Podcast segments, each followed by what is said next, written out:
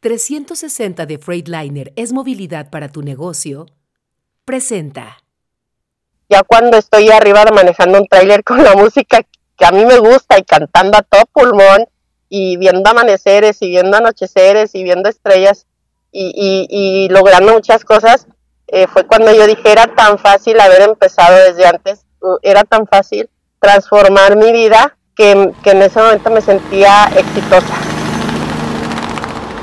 Transpodcast, el podcast de transporte.mx. Escucha cada semana entrevistas con los personajes más importantes del mundo del transporte y la logística. Ya comienza Transpodcast. ¿Qué tal amigos de Transpodcast, el podcast de transporte.mx? Mi nombre es Clemente Villalpando y como cada semana vamos a platicar sobre un tema importante en el mundo del transporte y la logística y hoy que es el último episodio del 2023 tenemos una de las mejores entrevistas que estoy seguro que vamos a hacer en este podcast. La verdad es que yo tenía mucho, mucho tiempo queriendo hacer una entrevista directamente con una operadora, con una persona que maneja un tractocamión para que nos contara sus experiencias, para que nos contara pues lo bueno, lo malo, lo bonito y lo feo de estar en este mundo en las carreteras. Y el día de hoy tengo del otro lado de la línea a Clara Fragoso, o como la conocen en las carreteras por su 1028, Luz de Luna Clara. Y la verdad es que para mí es un honor poderla tener aquí. Había leído ya algunos reportajes, algunas entrevistas de ella y me puse a buscarla. Y la verdad es que muy, muy amable quiso tomar esta llamada, quiso hacer esta entrevista y la tengo del otro lado de la línea. Clara, ¿cómo estás? Gracias por tomar la llamada y gracias por platicar con nosotros. Hola, ¿qué tal? Muy bien, muchas gracias. No, pues un gusto, ¿verdad? Este, que me hayas abierto un espacio para participar y platicar con todos ustedes. No, pues eh, imagínate lo que nos vas a platicar durante todo este tiempo, va a estar fantástico. Oye, muchas, preguntas, muchas preguntas. La primera, la primera, pues obviamente, la idea es que platiquemos hoy sobre ti, sobre el trabajo que haces, sobre tú cómo ves el mundo del autotransporte de carga. La primera pregunta es muy sencilla. ¿Por qué te hiciste operadora? Eh, mira, soy operadora por necesidad. Eh, la necesidad económica fue la que me trajo al transporte. Eh, me separo de un mal matrimonio y dije, ya, yo, ¿y ahora qué hago, no?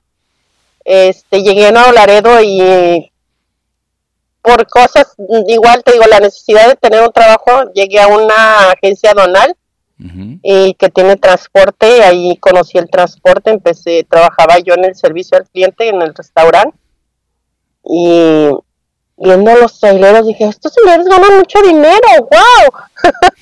Entonces dije, pues ese es el trabajo que yo necesito, ¿no? y luego ver los camiones, los trailers, o sea, en mi vida había visto yo los trailers, o sea, me, me quedé impresionada, ¿no? De ver los camiones, el ingreso que ellos tenían, la capacidad económica que tenían y dije, wow, ese es el trabajo que yo necesito. Y empecé a buscar, preguntar e investigar investigar y, tomé mi curso de capacitación para ser operadora de tracto camión. ¿Cuánto tiempo te tomó volverte operadora? Mira, eh, fue muy rápido, fue un curso de tres meses. Este era como, ir a la escuela, o sea, de 8 de la mañana a 1 o 2 de la tarde, durante tres meses. Eh, o sea, fue algo rápido. Te voy a decir, mm, no sales siendo un, experto, pero sí con muchos conocimientos que son básicos para iniciarte como operador de tractocamión. En mi caso me fue mm, indispensable porque yo no conocía nada del transporte, porque no vengo de familia de transportistas, mi marido no fue, mi ex marido no fue transportista, o sea, nadie, ¿no? Entonces, para mí hacer escuela es básico. Entonces, fueron tres meses de escuela, pero la búsqueda de una oportunidad de trabajo me llevó más tiempo, casi un año casi un año de que hiciste el curso a que realmente te dieron una chamba formal como operadora. Sí, casi. No, bueno, el año me lo llevé casi entre el curso y buscar la primera oportunidad de trabajo. Y la primera la encontré en la Ciudad de México, en el Estado de México, en una empresa que en ese entonces era la primera que ofrecía escuela para operadores.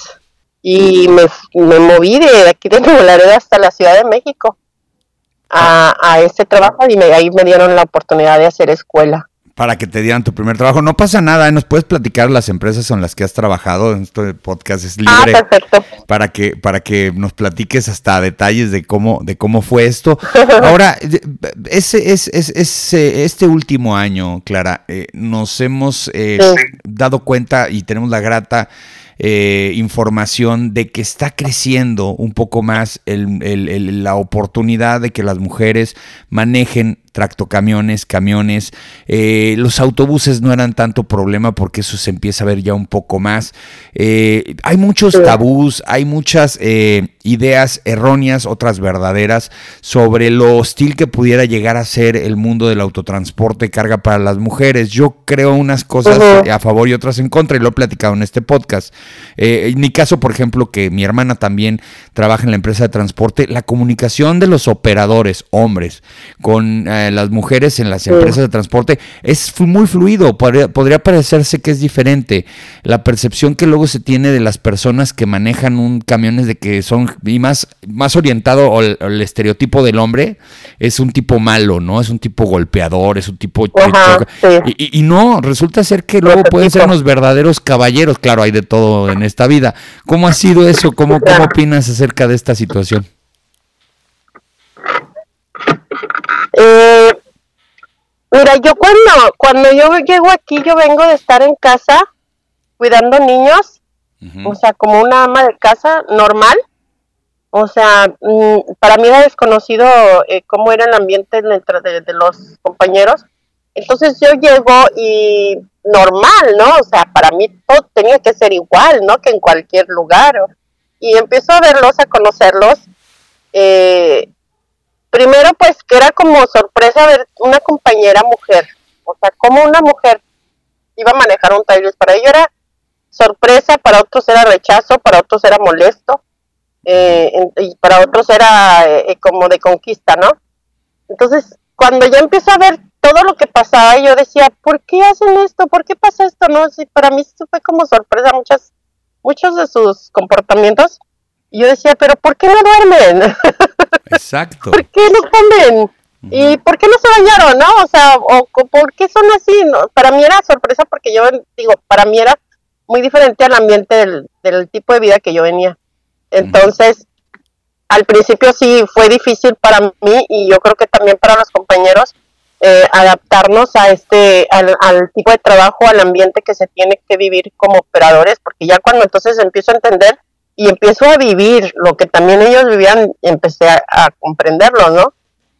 Entonces sí se tiene la idea de que el, el operador es, el trailero es el rudo, el, ya sabes, ¿no? El, el fuerte, el guerrero, el superhéroe, el mujeriego, ya sabes, todas las etiquetas que se nos tienen agregadas. Entonces, al principio sí era también así para mí como incómodo, como sorpresa, muchas cosas, ¿no? Y ya con, te digo, ya con, con el paso del tiempo, que yo también empiezo a experimentar todo lo que ellos vivían, entonces digo, es que ahí hay, hay seres humanos, ¿no?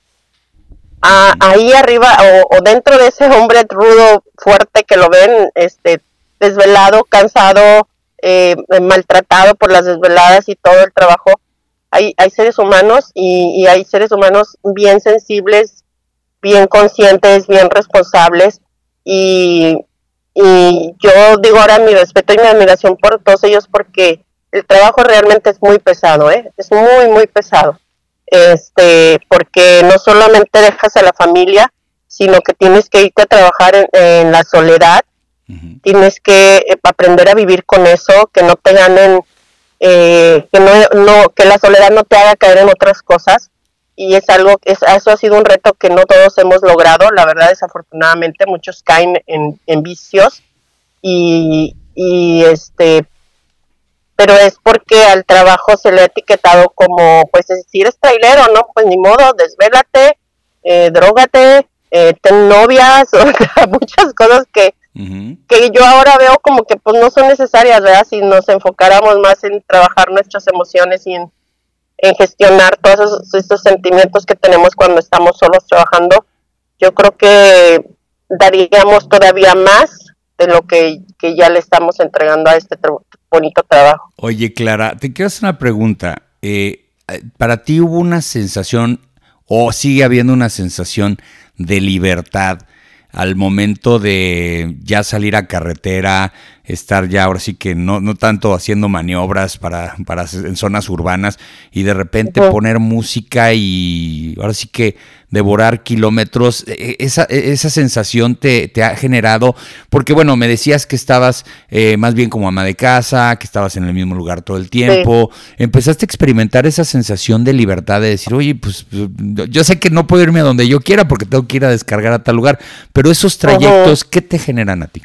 Mira, eh, primeramente eh, logré tener las, el sentimiento de la paz y la tranquilidad de poder tomar la decisión y las riendas de mi vida, ¿verdad? Porque yo dependía 100% de otra persona. Entonces, cuando yo empiezo a, sentir que, o cuando me doy cuenta que tengo la capacidad de elegir lo que yo quiero hacer con mi vida, o sea, fue una paz, una tranquilidad y un empoderamiento, de verdad, un empoderamiento, porque ya era dueña de mi vida, ¿verdad? Entonces, cuando me subo al carro y empiezo a, viajar, eh, es más que libertad, era paz.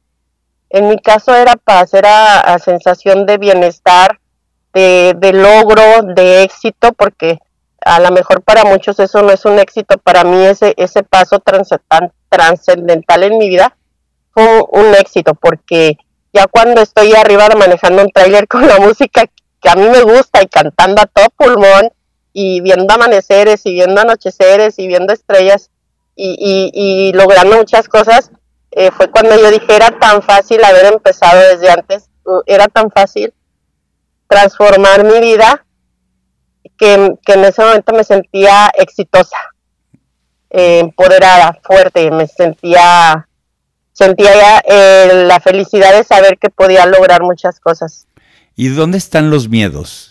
Porque esos siempre existen. En el mundo, en cualquier momento, existen esos miedos, esas incertidumbres. Supongo que al principio hay más que menos, porque a lo mejor también la, la experiencia te va dando la oportunidad de resolver muchas cosas. Eh, ¿Dónde empezaron los miedos y dónde continúan los miedos de estar al volante de un tractocamión? Mira, eh, yo creo que va, los miedos van a depender mucho de, lo que vengas tú arrastrando, ¿no? Digo, al final todos llegamos a esto por necesidad, algunos por la necesidad y el gusto o porque lo traen de familia, pues lo han tomado, ¿no? Como un trabajo, como un oficio, una profesión.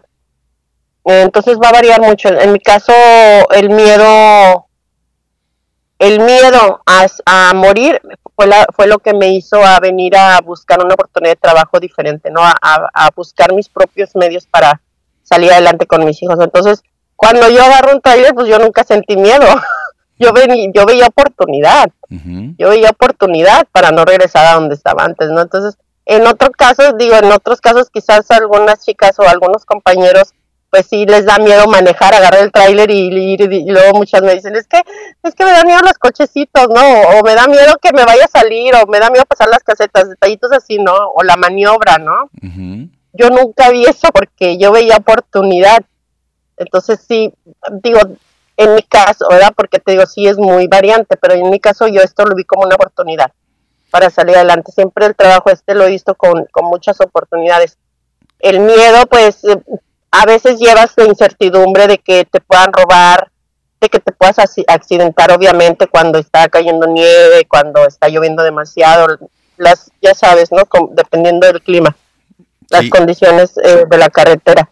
Eso te puede generar un poco de miedo, pero no al grado de detenerte y decir ya no quiero más, sino de tomar responsabilidad para que eh, las situaciones o las condiciones no te pongan en riesgo a ti o a otras personas digo, en mi caso así lo manejo. El miedo es para prevenir y tomar más responsabilidad sobre lo que estoy haciendo en ese momento. No, y además. Pero decir, no voy a manejar el trailer, pues, Ajá. E, es un trabajo, es un trabajo que, que, que, que, los riesgos vienen desde el primer este minuto hasta el último, pero eso, eso a final de cuentas también lo puedes empezar a dominar con la experiencia, lo puedes dominar con el, con el conocimiento. Y digo, trabajas en una gran empresa, dilo, di, de qué empresa trabajas, porque también ese, ese apoyo, ¿no? Antes hay operadores que sienten que están solos y hay operadores que se sienten acompañados con el equipo de monitoreo, con tráfico. ¿Cómo es en tu caso?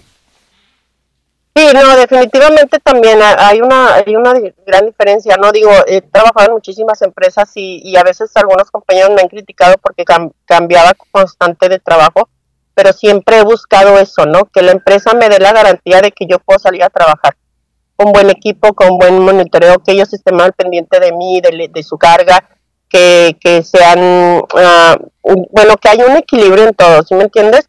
Entonces, si yo me he capacitado y he tomado todas las medidas para que mi trabajo sea profesional, pues en igual medida busco la empresa que vaya al parejo, ¿no? Que, que, se, que se alinee a lo que yo estoy ofreciendo. Entonces, pues Supertransporte Internacional, no sabes, o sea, ha venido, el, ha venido a romper el récord de todas. o sea, tenemos un buen monitoreo, siempre están al pendiente de nosotros, o sea, las necesidades están cubiertas al 100, los equipos tienen un mantenimiento al 100, o sea, no puedes salir, si es un foquito, pues usa un foquito y no te vas hasta que ese foquito prenda, ¿no? O sea, lo más mínimo, no te puedes ir de viaje.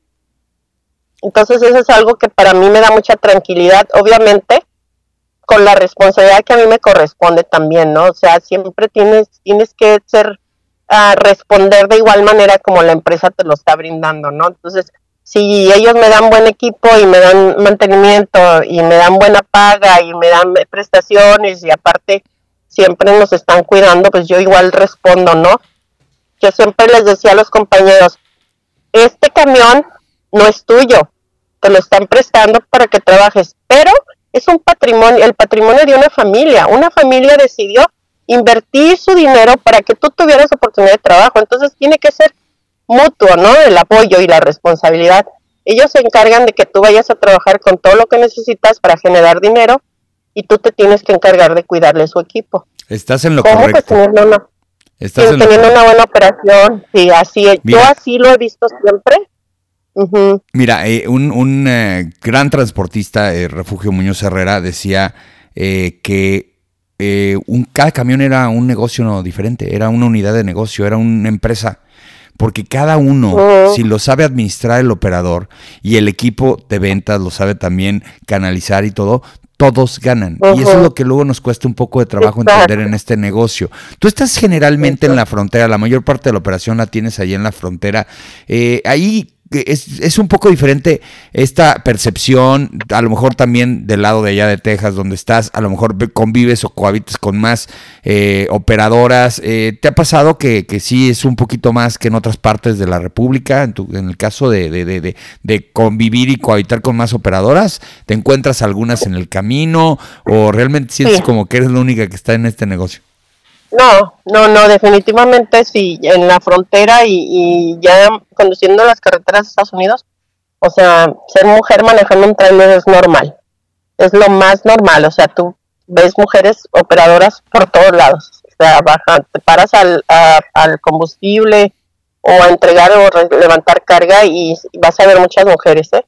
Y es una, es algo normal, en frontera y todas las carreteras de Unidos. En cambio, en México, para que yo coincidiera con una chica o que lograra ver a otra chica igual en la carretera es, ser algo súper difícil, ¿eh? O sea, no, no pasaba. No, no sé ahora si este año, yo pienso que este año ya se ven más normales, pero hace dos años era muy difícil encontrar otra mujer operadora, que yo coincidiera con una chica, no. Desafortunadamente no, ¿por qué? Pues por la cultura. O sea, yo pienso que esto ha sido nada más una mala, si, le, si se llamara cultura, pues una mala cultura, ¿no? Las ideas de que las mujeres en México no estamos hechas para desarrollar trabajos que se creen que son rudos, quizás hace muchos años por las condiciones eh, de, trabajo de carreteras, ya sabes, de, de todo lo que implica eh, viajar o realizar un viaje de transporte de carga federal. Entonces, no había los medios como para cubrir muchas necesidades, ¿no? Quizás, y aparte la creencia de, pues es que tú eres mujer, ¿cómo te vas a ir a arriesgar? ¿Te vas a quedar tirada? ¿Vas a pasar mucho tiempo sola? ¿Quién te va a ir a rescatar? Un cambio de, de llante y eso, ¿no? Entonces eso a lo mejor también nos limitaba como mujeres. Ahora me dicen, ¿cómo vas a ir? ¿Cómo va una mujer va a dejar tráiler? No sabe ni cambiar una llanta. No necesito aprender a cambiar una llanta, y hay quien lo haga, ¿no? Sí. Porque también hay, hay, hay las personas indicadas para hacer cada trabajo, ¿no? Mi, mi trabajo no es conducir, operar y, manejar una unidad. Pero hay quien se tiene que encargar del mantenimiento preventivo, hay quien se tiene que encargar de hacerte un rescate, de cambiar una llanta y cosas así, ¿no? Oye, a ver, quiero hacer unas preguntas desde el inicio. Este, Por ejemplo, en el caso de la de, de, cuando solicitaste tu licencia eh, federal, eh, vamos empezando desde ahí, ¿no? O sea, no es lo mismo que estás en una fila donde todo el mundo está haciendo su apto médico y el 99% son hombres y tú eres la única mujer. Desde el trámite de la licencia, ¿tú sentiste que la gente ahí de la secretaría tenía un trato diferente?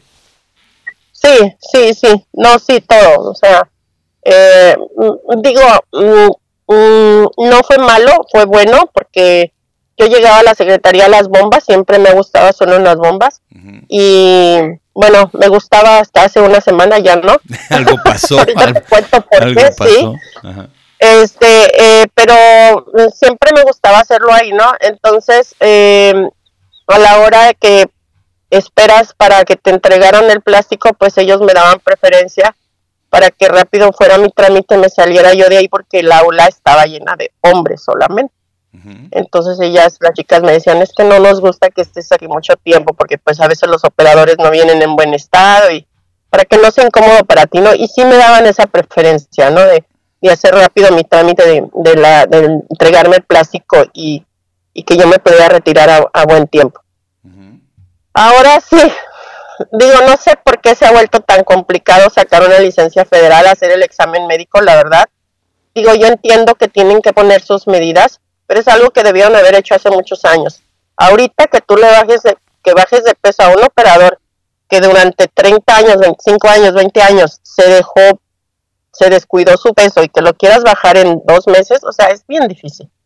O sea, no se puede. Y están teniendo medidas o sea, actitudes más que medidas, actitudes que no son, no son, pues te voy a decir una palabra, no sé, es que no, sé cómo decirte. Tú, tú dilo, aquí se puede, como tú no, sueltes. Que no son correctas, o sea, actitudes que no son correctas, o sea, con, con lo más mínimo te quieren sacar dinero, con lo más mínimo te quieren negar la licencia, tú más bien tu examen médico, con lo más mínimo te dicen, pues no vas a pasar este eh, no sé, no sé cómo lo vas a arreglar, pero pues quizás te vamos a, negar tu médico, ¿no?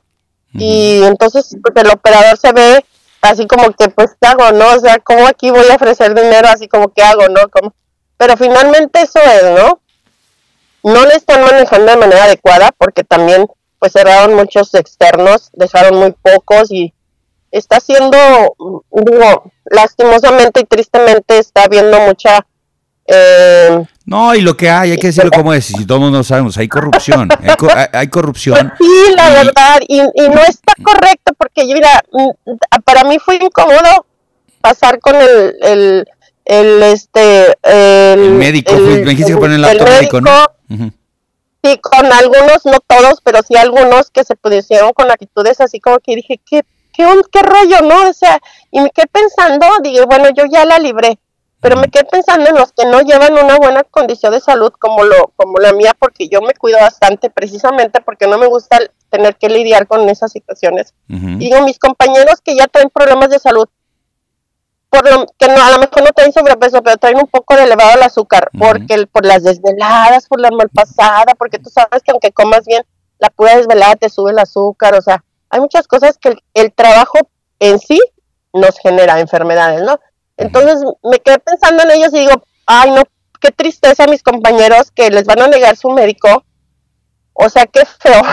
Sí, y, la actitud que tienen con uno, ¿no? Como si fuéramos delincuentes, como si fuéramos malos, como si fuéramos, como si fuera, no sé, no me gusta la actitud que tuvieron en esta ocasión. No sé qué está pasando porque están cambiando tanto. No, la verdad es que no traté de buscarle el motivo. Dije, bueno, en fin, dije, no vuelvo a venir aquí. No, y ¿sabes qué pasa? Es un mundo hostil, o sea, el mundo de la burocracia es muy hostil. Y tú trabajando en una empresa como STI, en donde la verdad los tratan bien, los colaboradores, te sacan de ese ambiente y te meten en una oficina burocrática y dices, caray, no, no, no, no me acordaba, no me acordaba que el mundo era hostil. No me acordaba, sí, sabes, yo creo que eso me pasó, ¿no? Porque, oye, yo estoy en una empresa en donde me cuidan mi salud, en donde paso a chequeos, me mandan a hacer exámenes de, de cáncer de mama, o sea, nos super consienten, nos tratan muy bien, siempre están al pendiente de nuestra salud física, emocional y, y, o sea, todo, ¿no? Y, y, yo creo que vengo de esto, para mí que debería de ser lo normal, y, y me voy y me enfrento a aquella situación y dije, ¿qué rollo? ¿Por qué, ¿Por qué hacen esto? Ya no estamos en la época de los cavernícolas, ya no, ya no deberían tener estudios, pero bueno, finalmente tiene que haber un cambio y espero que también venga por parte de la Secretaría que tengan ya una transformación, que se manejen las cosas diferentes, porque hay mucha demanda de operadores. Y yo te he puesto que con todos los días uno de los que llegan ahí a hacer su examen deja de ser operador por no estar lidiando con esas, esas situaciones. O sea, porque no es tan fácil, no es tan fácil andar en la carretera dejando a la familia, no es tan fácil estarse enfrentando a la delincuencia, no es tan fácil manejar y decir, aquí no me puedo parar porque me pueden robar, pero ya tengo sueño, pero ya tengo cansancio, pero ¿cómo le hago? pero ya me cansé, ya me quiero parar a dormir, pero si me paro aquí me van a robar o aquí no me dejan. Entonces los operadores en México están lidiando con todo eso. Y agrégale llegar a hacer tu examen médico con, con personas así, digo, qué triste, la verdad es que triste porque no están apoyando al, al no están eh, apoyando al transporte en México.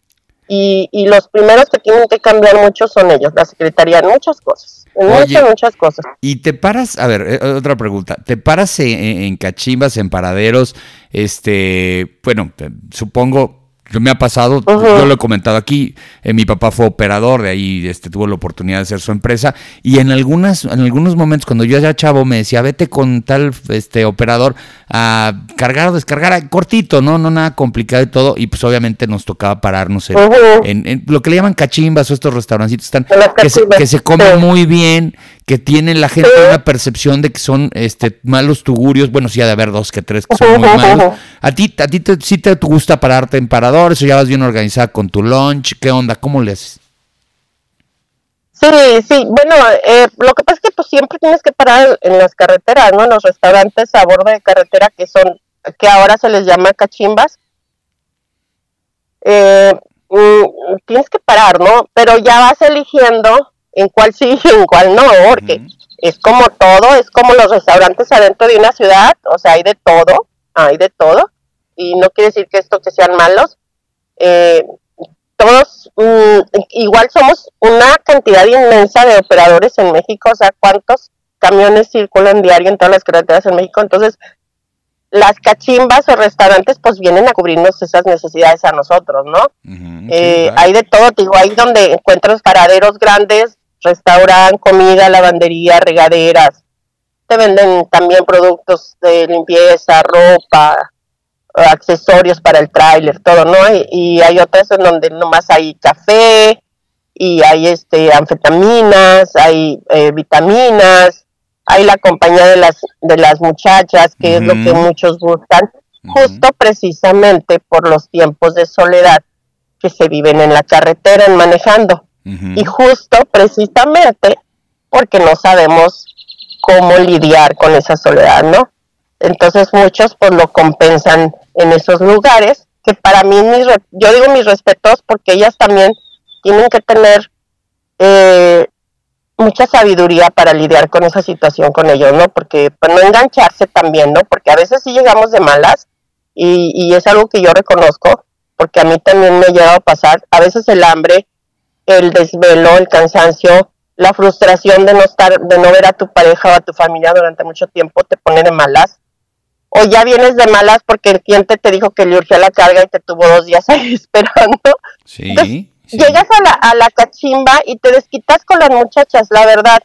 Eh, eh, tu, tu, tu estado de ánimo no es el mejor, ¿no? O a veces llegas buscando que ellas te ayuden a salir de ese estado de ánimo tan, tan deprimente que traes por, el exceso, les hacen, les hacen compañía y a, y a, lo mejor los alivianan un poco más con la pura plática. Exacto.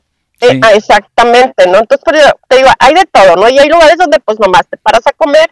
Yo yo soy así de que como, eh, me bajo, como y, y me subo al camión y, duermo, ¿no? O al revés, duermo y hasta que ya me voy a arrancar bajo el camión porque por cuestiones de seguridad yo siempre he procurado no bajar mucho de mi camión.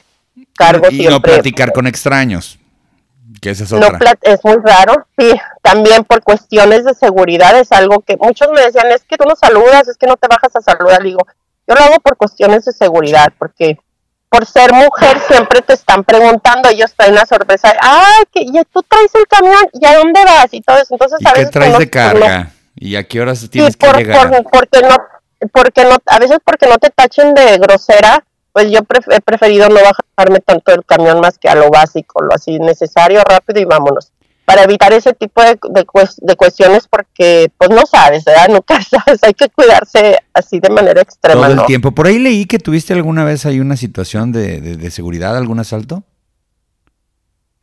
Sí, sí, hace ya tres, cuatro años, este, pues sí, me, me, me abordaron.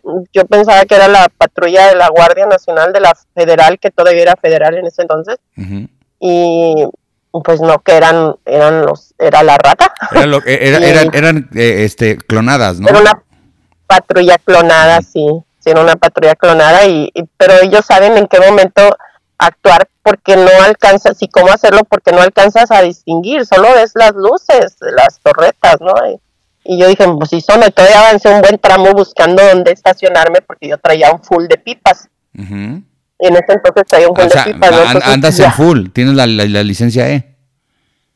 Sí, yo tengo la, siempre he traído full y material peligroso. Ah, no, bueno. Todavía más, todavía más entonces- escaso. Imagínate, mujer operadora con licencia E manejas materiales peligrosos. Es lo más escaso que hay en el mercado. Sí. Sí. Y, y entonces te orillaste y qué pasó? No, pues me orillo y fíjate que como siempre que me, que me paraba alguna patrulla de federal, yo lo primero que hacía era agarrar mi licencia porque cuando yo me bajaba y me decían, "¿Y usted lo trae y lo primero que hacía yo era enseñarle la licencia, sí, yo lo traigo, ¿no? Este, entonces en lo que yo me volteé a agarrar la licencia para enseñársela, ya cuando abro la puerta y que yo, yo los veo, pues ya eran tres empistolados, ¿no? Se subieron, me aventaron para atrás y ya avanzaron, más adelante me bajaron y me llevaron al monte. Y ahí estuve, eh, no sé, cuatro o cinco horas, no lo sé. Cuando ya salgo de ahí, cuando ya me deja sola el tipo que me, ten- que me tenía ahí y ya me dejó sola y yo le hablaba, le decía, señor, señor, no, y no salía nadie. Entonces ya me paré así con mi cobija y dije, pues si todavía está por ahí, ahorita me dispara, pues ni modo, dije, o sea, dije, o- si no me mata él, me va a matar ahorita un animal aquí en el campo, ¿no? De todos modos, o sea, no sé. Y caminé y vi, donde vi las luces en la, sobre la carretera ya avancé a, llegué a donde estaba una cachimba precisamente y ya ahí el- llegué a pedirles ayuda, que me apoyaran, ¿no? Y yo iba caminando con mi cobija rosa en las manos, ahí pasaban los traileros y me tocaban las cornetas, ¿no? De hecho, Sí, claro. ahora me río, ¿no? Entiendo. Pero No, en ese momento ajá, haber sido era- traumático, traumático. Sí, no, yo digo, yo pienso que los que pasaban y me vieron con mi cobija aquí en la mano han de haber dicho, ay, creo que sí me pasé de dosis, ¿no? Que estoy viendo. Le metí dos tercias. Ándale, no, se pasaron, creo que se pasaron de dosis, han de haber pensado algunos cuando me vieron caminando así en la carretera, no, pues ya, te digo, ya, ya llegué, llegó una patrulla y ya me, me auxiliaron, me apoyaron. Pero sí es, es, es triste, la verdad que es muy triste. Ya después platicando con otras personas resulta que también a, a otros conocidos en ese mismo tramo y de la misma manera también ya se los habían llevado. Sí, no, siempre Ya es un patrón, siempre es un patrón. Y, y Sí, son los sí, mismos tipos haciendo lo mismo. Sí, es siempre lo mismo, exactamente. Oye, y, y ahora, y ahora que eres más famosa, creo que puede ser mucho más famosa.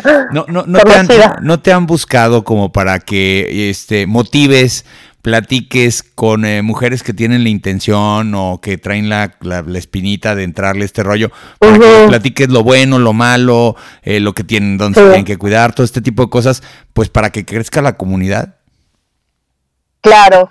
Este, fíjate que sí, eh, me han contactado algunas personas, eh, no tanto como de empresas, sino como de política, para algunos grupos de mujeres, para darles alguna charla, compartirles eh, la experiencia que he tenido y cómo, cómo sí se puede salir adelante siendo mujer, cómo sí pueden salir adelante de una situación difícil, de una relación difícil. El, el, porque yo vengo, yo, yo estuve muchos años en eso porque creía que no tenía otra oportunidad de vida. Yo pensé que era lo único, que- que era para, el- que mi vida pintaba nomás para eso, ¿no? Entonces.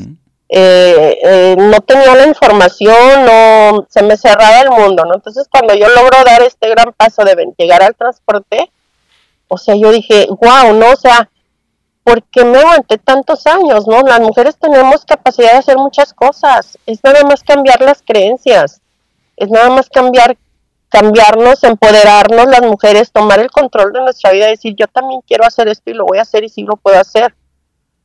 Fíjate que eh, a mí me pasa eh, eh, alguna cosa interesante porque en los ochentas, y todo el mundo sabemos, digo más los que tenemos esta edad, eh, que existió esta actriz Rosa Gloria Chagoyán, que todavía está por ahí, y hizo este personaje de Lola la trailera, que no deja de ser un personaje, lo han replicado en otras películas, en unas series, eh, va a firmas de autógrafos, todo ese rollo, pero sí existen las Lolas las traileras. Esperamos 40 años para que existieran las verdaderas Lolas las traileras este, en, México.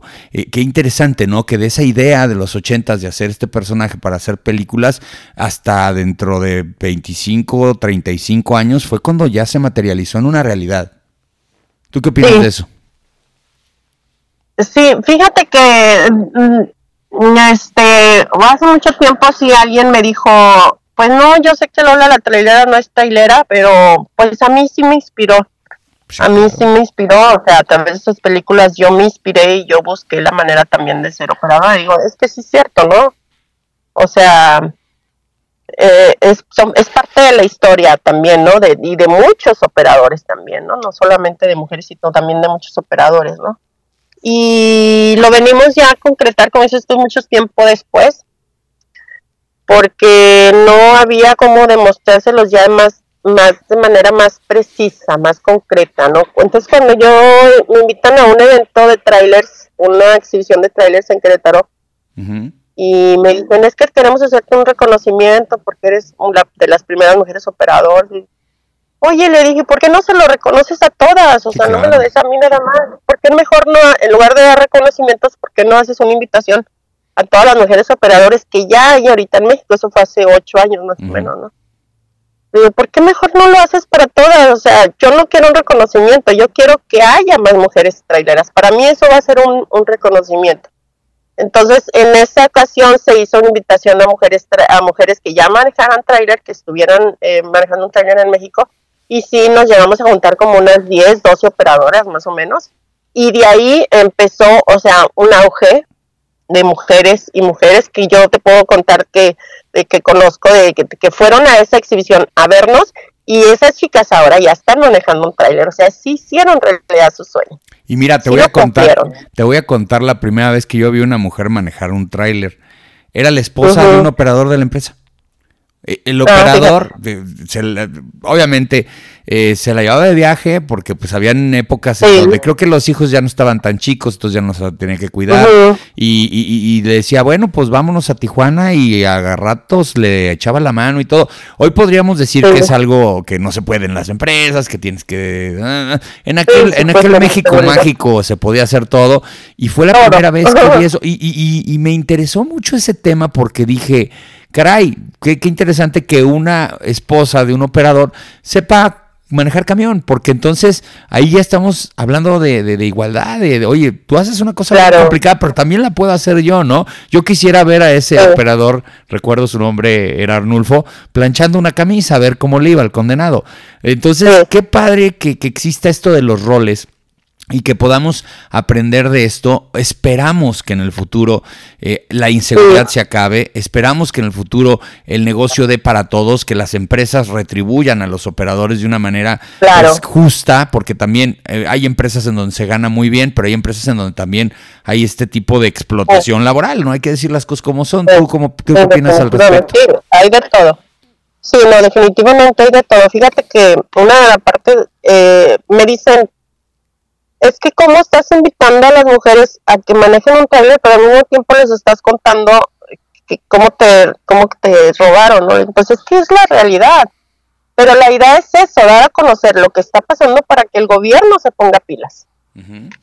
Para que el gobierno se ponga pilas con, con, con esa situación. Porque si el gobierno sabe, pero si no empezamos a difundir, el gobierno va a decir, ay, caray, me están quemando, ¿no? Pues Ah, está- caray, oye, no, no, están acostumbrados a que pase eso, así que no se van a poner nervios porque digamos sus, No, digamos sus verdades de vez en cuando. No, sí, ti- tiene que haber un cambio, ¿no? Y también al momento que empecemos a ver más mujeres en carretera, o sea, va a haber mayor exigencia de las empresas a- a- hacia, hacia el- el- la necesidad de la, de la seguridad en carreteras, porque es una necesidad para todos, no solamente para las mujeres, pero cuando la, haya un número mayor de mujeres, eh, te apuesto lo que quieras que esto se va a transformar, o sea, muchas cosas van a transformarse, porque yo no, o sea, no te niego que el trabajo es bien bonito, es bien digno, es de los mejores trabajos que yo te puedo decir porque te pagan bien, pero tiene que transformarse. Hay muchas cosas que no están chidas. No, ya sé, sea, pero, no- pero hay un- o sea, muchas oportunidades. Yo te pregunto, ¿cómo te ves de aquí a 10, 15 años? Yo te pregunto, si no sé, te- de repente va, hay muchas horas que está uno pensando en el camino. Este, Sí. y, y de aquí a 10, 15 años, ¿por qué no pensar, como decía por ahí una- un personaje, cosas chingonas, como que Sí. tantas mujeres estén operando y que de repente a- abran una empresa entre ellas y se hace un esquema en donde las operadoras son socias también y le entran y el nivel de compromiso sea alto? ¿Por qué no pensar en ese México en donde hayan empresas creadas por mujeres? No heredadas por mujeres porque existen, pero creadas por mujeres operadoras que se enseñaron a manejar camión, como pasó hace, hace 60 años en las carreteras de México, pero con los hombres. Sí, no, de hecho ya, ya está pasando. ¿eh? Yo ya tengo amigas que son operadoras y que ya están, tienen sus dos, tres camioncitos. O sea, ya está pasando. Ah, está siendo un camino difícil para ellas también, porque no consiguen operadores que les den buenos resultados, porque ellas siendo mujeres y siendo operadoras saben que se puede trabajar bien. Entonces sí les está costando un poco este tema de, de, de los, de los operadores con la responsabilidad y el compromiso, ¿no? Pero sí, yo me veo, mira, más, más, estamos ahorita ah, armando un proyecto para mm, eh, apoyar a mujeres en necesidad vulnera, en situación vulnerable, perdón, con una necesidad de apoyo, porque mira, hay muchas mujeres que dicen, sí, yo, yo quiero manejar un trailer, pero no tengo para la licencia, pero no tengo para el curso, pero ¿quién va a cuidar a mis hijos cuando me vaya a trabajar? ¿No? ¿Sí me entiendes? Claro. Y digo, ¿cómo le hago para salirme de esa situación? Tengo que salir huyendo de, de mi casa porque mi marido no me deja ir a trabajar, pero tampoco me da dinero, pero, tam- pero también me violenta, ¿no? Entonces, estamos armando un proyecto en donde se ayude específicamente a estas mujeres en este tipo de situación que tienen, que de verdad, como vienen de una situación más vulnerable, ellas van a dar mucho. Son mujeres que dan mucho, que tienen mucho que dar porque las vas a apoyar a salir de una situación difícil. Entonces, cuando este tipo de mujeres se sienten apoyadas, ellas son muy gratas, o sea, va, va a haber mucha gratitud y va a haber retribución, ¿me entiendes? O sea, todo va a ser empático de ida y de regreso. Entonces, la idea es eso, sentarme en un aula con muchas chicas y, y platicarles y, y compartirles y también orientarlas, guiarlas, informarlas, eh, educarlas con respecto a la operación y a lo que van a vivir arriba de un tráiler Sí. para que haya más mujeres operadoras, pero sí necesitamos apoyarlas en todos los sentidos, porque yo, mira, tú, tú ves a un hombre y el compañero se queda ahí sin trabajo y mañana va a tocar una puerta y consigue trabajo. Él no se va a preocupar por quién le va a cuidar a sus hijos. Él no, se- él no le tiene que pedir permiso a su mujer de ir a trabajar, porque ellos por naturaleza son los que salen a trabajar. Por cultura. Sí. Por cultura, Ellos no tienen, no se tienen que enfrentar a las mismas situaciones que se enfrenta una mujer cuando tiene que ir a trabajar. Él no se va con el- la preocupación de que quién va a cuidar a sus hijos, porque sabe que su pareja cuida a sus hijos. Y una mujer no. Entonces la situación, la situación para nosotras mujeres es diferente de manera laboral que para ellos, ¿no? Entonces sí tiene que haber muchos cambios, tiene, tenemos más bien que apoyarlas de manera diferente, aunque nos digan es que ella es mujer, o sí, sí, ella es mujer, pues justo precisamente porque es mujer, ella tiene que tener otro tipo de, de apoyo, ¿no?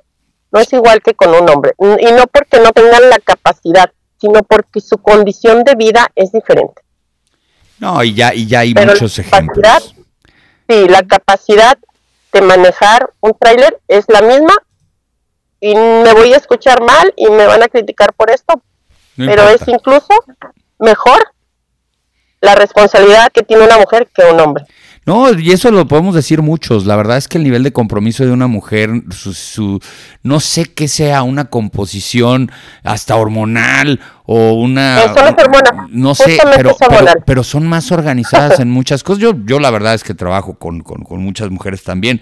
No operadoras fíjate que nunca me ha tocado tener operadoras tuvimos por ahí una solicitud de, de, una mujer que quería ser operadora. Ya cuando le marcamos ya estaba trabajando en otra cosa. Pero yo yo a ti te quiero felicitar porque además eres buena comunicadora. O sea, además de que haces una muy buena chamba, o sea, haciendo lo, que haces, manejando y operando un camión, lo sabes comunicar, lo sabes externar y tú sí, en lo que estoy dándome cuenta, puedes llegar a motivar a muchas mujeres a lograr esto que la verdad les va a cambiar la vida.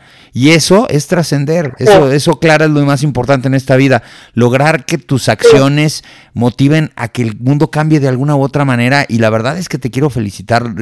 qué poco tiempo llevamos de tratarnos porque nos mandamos mensajes en dos días. Y la verdad es que es de las pláticas. Este es el episodio 180 de este podcast. Y es de las. No, muchas gracias. No, gracias a gente como tú, como tú y como muchas otras personas que nos han apoyado. Esta es una de las pláticas que a mí más, más me han marcado dando una entrevista. Me dicen que, que les gustan mucho las entrevistas. Estoy seguro que esta va a ser una de las más importantes. Y por eso les voy a pedir, la verdad, que te sigan en redes, porque además ahí es donde más te explayas. ¿Cómo te encuentran en, en, Instagram? ¿Dónde estás? ¿En Instagram, Twitter? ¿Dónde te mueves más? Eh, eh, Instagram y, mi página, Luz de Luna Clara, en Facebook es mi página, Luz de Luna Clara. TikTok igual, Luz de Luna Clara. Eh, mi perfil personal en Facebook, Clara Fragoso. Y Instagram igual, Luz de Luna Clara. Tú le pones Luz de Luna Clara y te aparece. No, ya, ya eres, ya eres todo un influencer en el tema del transporte. Felicito, la verdad. Y muchas gracias. Espero que esta no sea la primera vez que, digo, la última vez que platiquemos, y sea la primera de muchas. La verdad es que me encantaría conocerte personalmente. Un día me echo una vuelta por allá a, Monterrey, Laredo, ahí donde tienen las bases STI para, para ver si podemos platicar. Y, gracias por darnos esta verdadera lección de vida, porque eso es una, es lo que platicamos el día de hoy, una lección de vida de cómo una persona a través de eh, quitarse sus miedos, de, de, buscar la libertad, eh, se da cuenta de que su vida puede cambiar en algo que mucha gente pensaría que no, que es manejar un tractocamión y eso está increíble. Sí, sí, la verdad es que sí, es, es increíble que esta imagen que se tenía del, del trailero del, ya sabes, ¿no? El drogadicto, el marihuano, el mugroso, el mal hablar, el mujeriego, o sea, la venimos a transformar porque yo mi respeto y mi adhesión para todos mis compañeros, platico con muchísimos y, y yo, pero yo platico cosas del corazón, del alma, que ellos se sientan lo importante que son y lo valiosos que son, ¿no? Porque son muy pocos escuchados ellos, justo por el tipo de trabajo que tenemos, pero cambiar esta imagen que se tiene del operador en general sin, sin determinar un género, sino de, sino de todo el operador que se tiene, cambiarlo en la sociedad, porque no solamente es muy valioso eh, el transporte de la mercancía, sino es muy valioso todo lo que ellos entregan para, para su trabajo, para su familia, pero sobre todo para su familia. O sea, no sabes, yo he escuchado historias que digo, wow, no, o sea, son unos super señores o sea, yo conozco personas que, que ya los tuvieron secuestrados un mes, dos meses, que ya se accidentaron, que se quedaron sin un brazo, que, o sea, unas historias, o sea, que no sabes, ¿no? Y yo digo, mi respeto y mi admiración para todos ellos, porque es un trabajo bien pesado, pero, pero, eh, dentro hay unos corazones llenos de muchas satisfacciones, o sea, los, mis compañeros somos unos seres humanos de verdad de, mucho respeto, de mucha admiración, con, unos sentimientos bien profundos y pocas veces se abren a compartir esto porque se tiene la imagen de que es el hombre rudo. Sí. El superhéroe, el que no se quiebra, el que todo lo puede.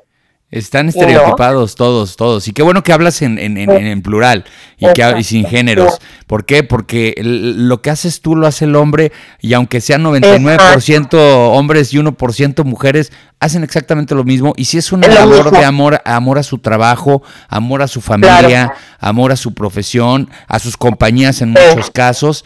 Y la verdad de a una sociedad que a lo mejor no les ha y no, perdón, no lo voy a decir que a lo mejor, estoy seguro que no les ha retribuido eso.